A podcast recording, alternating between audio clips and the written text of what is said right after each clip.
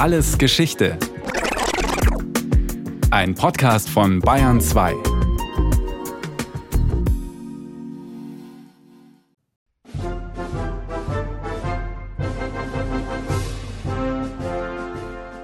Wir, die demokratisch gewählten Vertreter des Volkes, erklären auf Basis des Willens des südsudanesischen Volkes den Südsudan hiermit zu einem unabhängigen und souveränen Staat.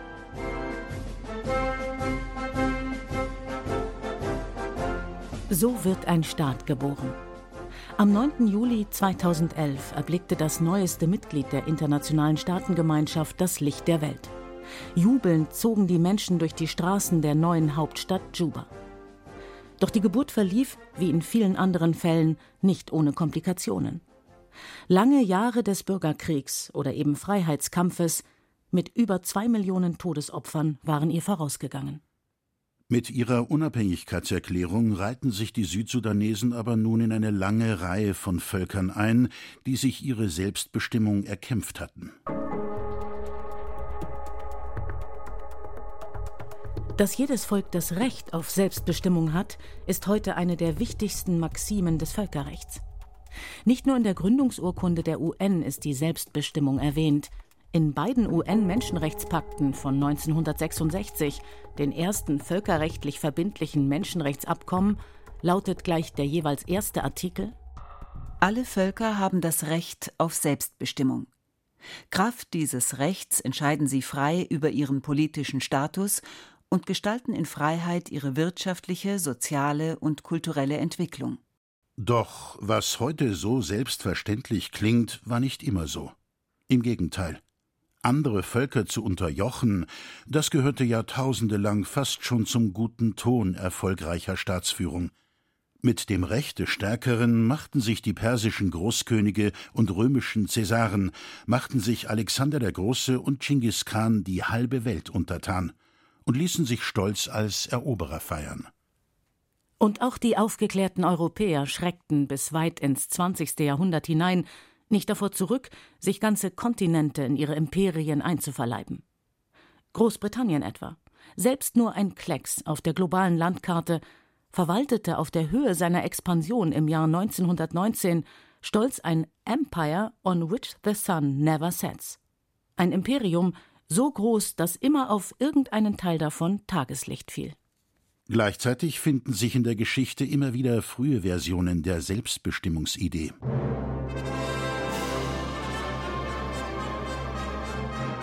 Die wohl bekannteste Unabhängigkeitserklärung der Welt können Besucher heute im amerikanischen Nationalarchiv besichtigen. Die von den Gründungsvätern unterschriebene Unabhängigkeitserklärung der Vereinigten Staaten von Amerika. Die Rechtfertigung von Thomas Jefferson und seinen Mitrevolutionären, sich 1776 von der englischen Krone loszusagen.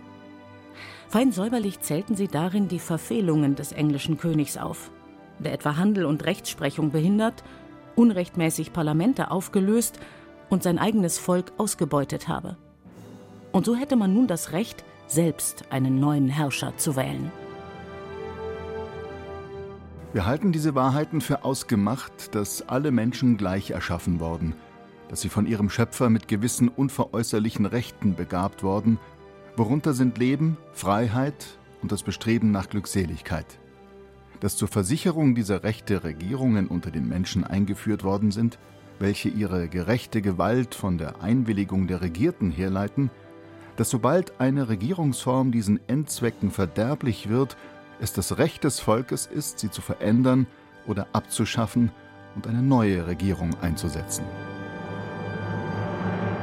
Auch wenn sich die Amerikaner gegenüber dem König auf der anderen Seite des Atlantiks nicht auf ein generelles Recht zur Selbstbestimmung berufen, der Völkerrechtler Professor Christian Walter von der Ludwig-Maximilians-Universität München erkennt erste Anklänge daran. Das ist natürlich vielleicht auch irgendwie intern in dem britischen System der Versuch, eine Begründung zu liefern und vielleicht überhaupt noch nicht auf der Ebene des Völkerrechts.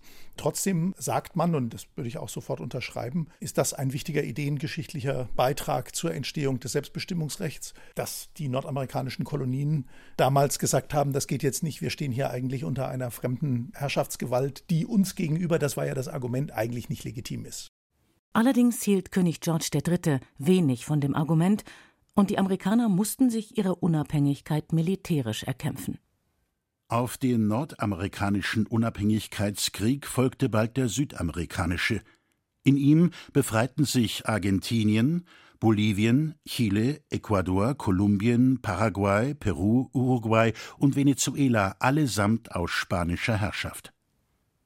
Doch während sich Nord- und Südamerika so größtenteils ihre Unabhängigkeit erkämpft hatten, sollte die Kolonialisierung Afrikas durch die europäischen Mächte erst noch beginnen. Und auch die USA ließen sich von ihrer eigenen kolonialen Vergangenheit nicht davon abhalten, selbst zur Kolonialmacht zu werden und etwa die Philippinen zu erobern. Eine Rechtfertigung fanden die Eroberer auch in der Neuzeit leicht militärische oder wirtschaftliche Notwendigkeiten, göttlicher Auftrag, zivilisatorische oder rassische Überlegenheit. Als 1885 auf Einladung des deutschen Reichskanzlers Otto von Bismarck die europäischen Kolonialmächte in Berlin zusammenkamen, um sich auf Grundregeln zur Kolonialisierung und den Zugang zu Afrika zu einigen, schrieb man ins Abschlussdokument, die sogenannte Kongo-Akte, alle Mächte, welche in den gedachten Gebieten Souveränitätsrechte oder einen Einfluss ausüben, verpflichten sich, die Erhaltung der eingeborenen Bevölkerung und die Verbesserung ihrer sittlichen und materiellen Lebenslage zu überwachen und an der Unterdrückung der Sklaverei mitzuwirken. Die Kolonialmächte sahen sich gerne als wohlwollende Zivilisations- und Heilsbringer, nicht als Unterdrücker. Die Pflicht und Bürde des weißen Mannes sei es, Licht an dunkle Orte zu bringen, das heißt den Wilden die Zivilisation.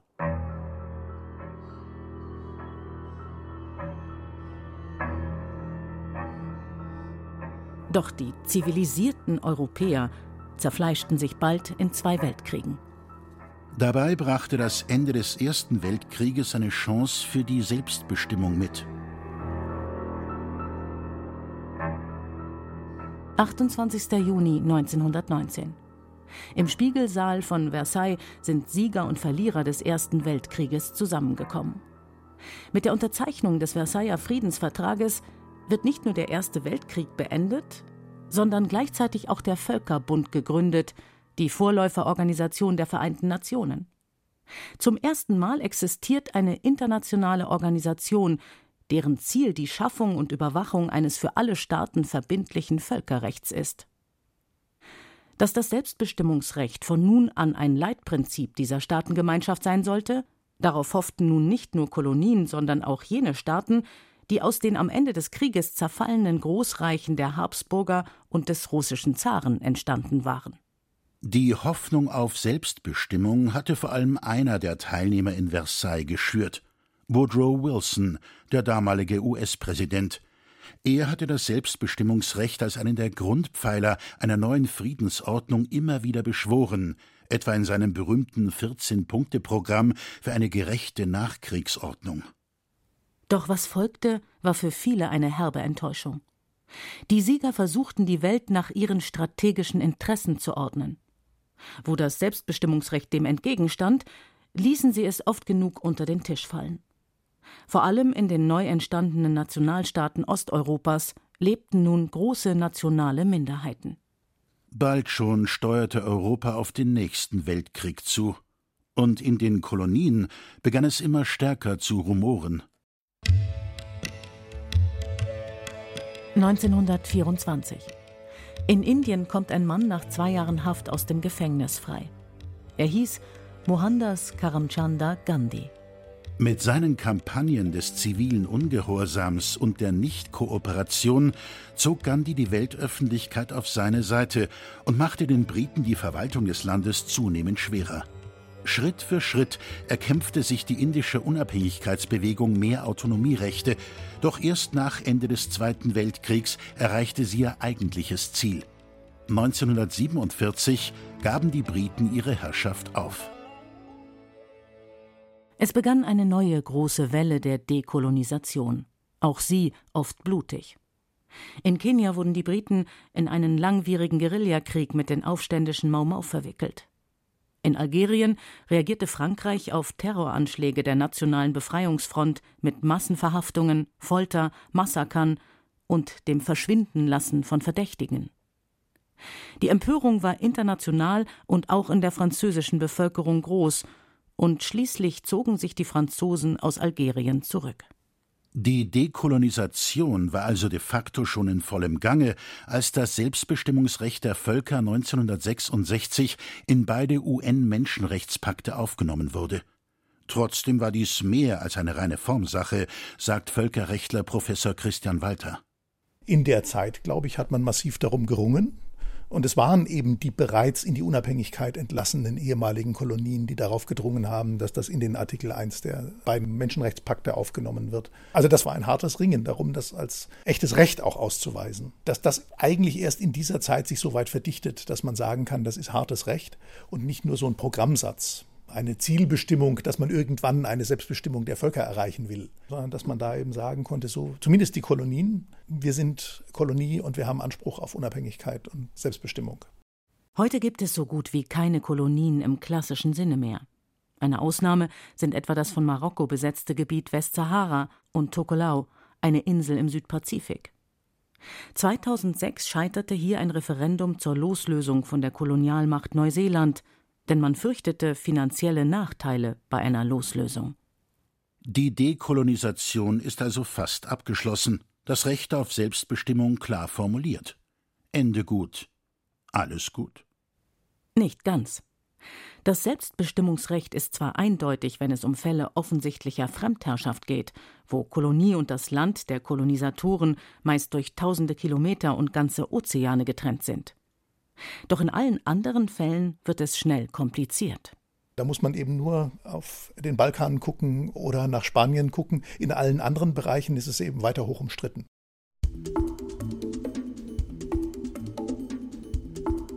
»27. Oktober 2017.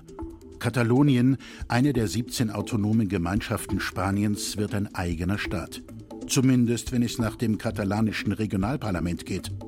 Nach einem Unabhängigkeitsreferendum entschied die Regionalregierung um Ministerpräsident Carles Puigdemont, die Unabhängigkeit Kataloniens von Spanien zu erklären. Doch kein anderes Land erkannte Katalonien als eigenen Staat an. Und Spaniens Zentralregierung um Präsident Mariano Rajoy reagierte noch am selben Abend und setzte die Regionalregierung ab. Puigdemont und andere Regierungsmitglieder wurden wegen Rebellion angeklagt und Puigdemont floh nach Belgien. An Katalanien zeigt sich, die Idee der Selbstbestimmung besitzt das Potenzial, selbst eigentlich stabile Länder wie Spanien zu destabilisieren. Und auch, dass der Selbstbestimmung eines Volkes in der Praxis andere wichtige Prinzipien des Völkerrechts entgegenstehen. Ja, das Offensichtlichste ist das Prinzip der territorialen Integrität. Das Völkerrecht legt Wert darauf, dass die Staaten möglichst so erhalten bleiben, wie sie sind. Das ist so eine Erfahrung, dass das die stabilere Ordnung ist. Und wenn man versucht, an der territorialen Ordnung was zu ändern, dann geht das im Zweifel mit massiven Konflikten und militärischen Auseinandersetzungen einher. Deswegen versucht das Völkerrecht darauf hinzuwirken, die territoriale Zuordnung möglichst so zu lassen, wie sie ist. Und wenn man was ändern möchte, dann einvernehmlich. Der Südsudan etwa konnte seine Unabhängigkeit 2011 nur deswegen ausrufen, weil der Sudan dem nach Jahren des Konflikts zugestimmt hatte. Spanien aber denkt nicht daran, eine Spaltung des eigenen Landes zuzulassen. Natürlich haben die Urheber des Völkerrechts, also die Nationalstaaten, kein Interesse daran, dass sich ihre eigenen Territorien verkleinern. Doch auch von diesem reinen Machtinteresse der Staaten abgesehen, die Folgen davon, wenn jedes Volk sich per Abstimmung seinen eigenen Staat herbeiwünschen könnte, wären weitreichend. Denn wer sich überhaupt Volk nennen darf, ist nicht genau geregelt und auch nicht wirklich objektiv definierbar. Der Politikwissenschaftler Benedict Anderson schreibt in seinem Buch Imagined Communities Ein Volk oder auch eine Nation ist eine vorgestellte Gemeinschaft, Menschen, die sich zwar nie alle persönlich kennen werden, die aber glauben, aufgrund einer gemeinsamen Sprache, Kultur und so verstandenen Geschichte zusammenzugehören und sich von anderen zu unterscheiden. Oder, wie es schon ein altes Sprichwort zusammenfasst, eine Gruppe von Menschen, geeint durch einen geteilten Irrtum über ihre Abstammung und gemeinsame Abneigung gegen ihre Nachbarn. Solch eine weit gefasste Definition könnte das internationale Staatensystem völlig umkrempeln. Das würde wahrscheinlich dazu führen, dass wir, wenn wir sagen, jedem dieser Völker steht das Selbstbestimmungsrecht zu, dass wir eine Vielzahl von Rechtsträgern mit Selbstbestimmungsrecht produzieren würden. Deswegen sagen viele, was ich finde, was auch eine gewisse Plausibilität hat, wir müssen doch eine Verbindung, und zwar auch eine historisch gewachsene Verbindung zu einem bestimmten Territorium haben. Doch selbst mit dieser engeren Definition ergäbe sich ohne weitere Einschränkungen des Selbstbestimmungsrechtes eine Art Matrioschka-Problem. Wie bei den ineinander geschachtelten russischen Holzpuppen gilt oft, es lassen sich innerhalb eines Staates Gebiete finden, in denen eine bestimmte Minderheit konzentriert zusammenlebt und alle Kriterien eines Volkes erfüllen würde. Ließe man die Bevölkerung dieses Gebiets nun abstimmen, Womöglich würde sie sich Unabhängigkeit wünschen. Voilà, ein neuer Staat. Doch innerhalb dieses neuen Staates würde es wiederum kleine historische Enklaven geben, in denen Angehörige eines dritten Volkes oder aber die des Volkes, das im Ursprungsland die Mehrheit gestellt hat, wiederum in der Überzahl wären. Auch sie hätten das Recht, auf ihrem Gebiet nicht von einem fremden Volk beherrscht zu werden und schon hätte sich ein großer, zusammenhängender Staat in einen Flickenteppich aus vielen Kleinstaaten verwandelt. Etwas revolutionär Neues wäre dies zwar nicht. Das Heilige Römische Reich deutscher Nation bestand im 17. Jahrhundert aus schätzungsweise 300 Kleinstaaten. Doch die modernen Staaten haben heute wohl wenig Interesse daran, diesem Modell nochmal eine Chance zu geben. Und so hat seit langem eine weitere Einschränkung des Rechtes auf Selbstbestimmung international Fuß gefasst. Wenn Sie die Voraussetzungen für die eigene Qualität als Volk erfüllen, dann haben Sie zwar ein Selbstbestimmungsrecht, das zielt aber eben auf Unabhängigkeit innerhalb des bestehenden Staatsverbands, so weit wie möglich, nicht aber auf den eigenen Staat. Also große Autonomie, das ist ja für Katalonien auch der Fall gewesen. Autonomie, Möglichkeiten, die anderen Teilen des Landes nicht zustehen. 1998 befasste sich der oberste Gerichtshof in Kanada mit der Frage, ob es ein Recht auf Sezession im internationalen Recht gäbe, und stellte fest, dass dies nur in drei Fällen vorkomme. Ein Recht auf Sezession lässt sich aus dem völkerrechtlichen Prinzip der Selbstbestimmung der Völker nur dann ableiten, wenn ein Volk als Teil eines Kolonialreiches regiert wird, wenn ein Volk unter Fremdherrschaft unterdrückt, beherrscht oder ausgebeutet wird und möglicherweise auch dann, wenn einem Volk jegliche bedeutsame Ausübung seines Selbstbestimmungsrechtes innerhalb des Staates, von dem es Teil ist, verwehrt wird. Vor allem der letzte Fall ist in den vergangenen Jahren wichtig geworden. Es gibt durchaus auch eine nicht unerhebliche Strömung im Völkerrecht, und ich würde auch sagen, das Argument hat was für sich, die sagen würde, wenn die Unterdrückung durch den Mutterstaat so massiv ist, dass sie mit schwersten Menschenrechtsverletzungen einhergeht und man eigentlich seitens dieser kleineren Einheit alles versucht hat, um sich irgendwie zu arrangieren, aber im Grunde genommen am Leben gehindert wird, dann gibt es möglicherweise so eine äußerste Grenze, an der man sagen kann, jetzt ist es einfach nicht mehr zumutbar, in diesem Verband zu verbleiben. Und dann soll es ein sogenanntes Remedial Secession, das ist das Stichwort, sozusagen als äußerstes Notrecht einen Anspruch auf eigene Staatlichkeit und Unabhängigkeitserklärung geben. Bloß wenn man dann so die Beispiele anguckt, ja, also für Katalonien wird man das sicher nicht sagen können. So ein Grenzfall mag vielleicht Kosovo gewesen sein.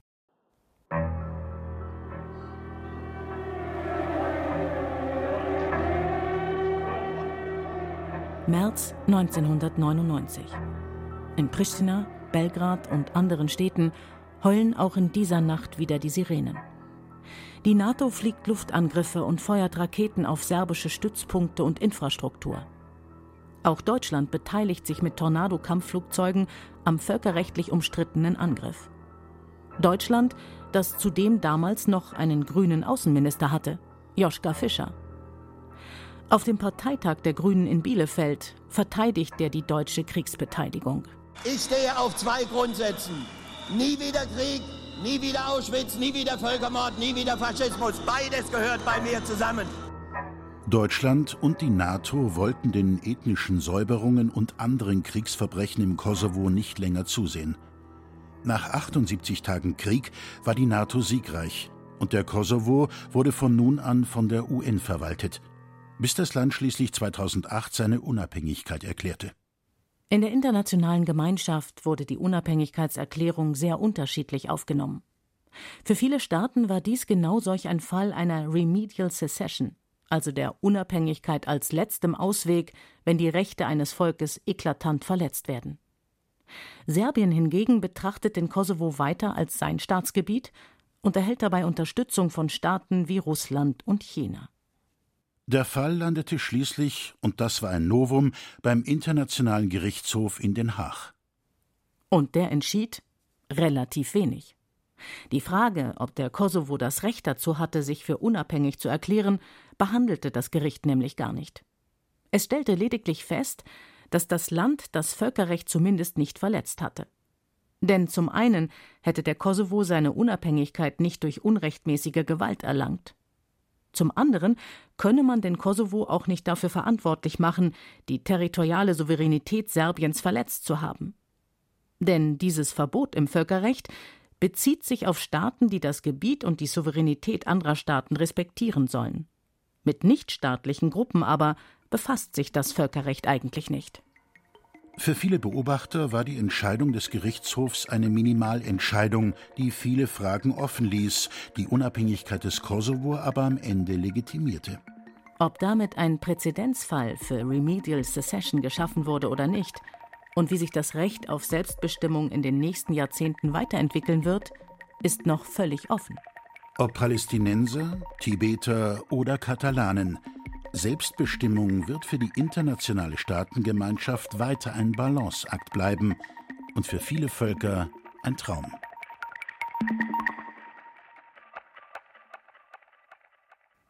Das war Alles Geschichte, History von Radiowissen aus der Staffel Sie wollen Unabhängigkeit. Diesmal mit der Folge Das Selbstbestimmungsrecht der Völker von Niklas Nau. Gesprochen haben Christian Jungwirth, Katja Amberger, Jerzy May und Rahel Comtes. In der Technik war Ruth Maria Ostermann, Regie Rainer Schaller, Redaktion Thomas Morawetz. Lust auf noch mehr Geschichte? Dann können Sie oder könnt ihr alles Geschichte History von Radiowissen abonnieren. In der ARD Audiothek oder überall, wo es Podcasts gibt.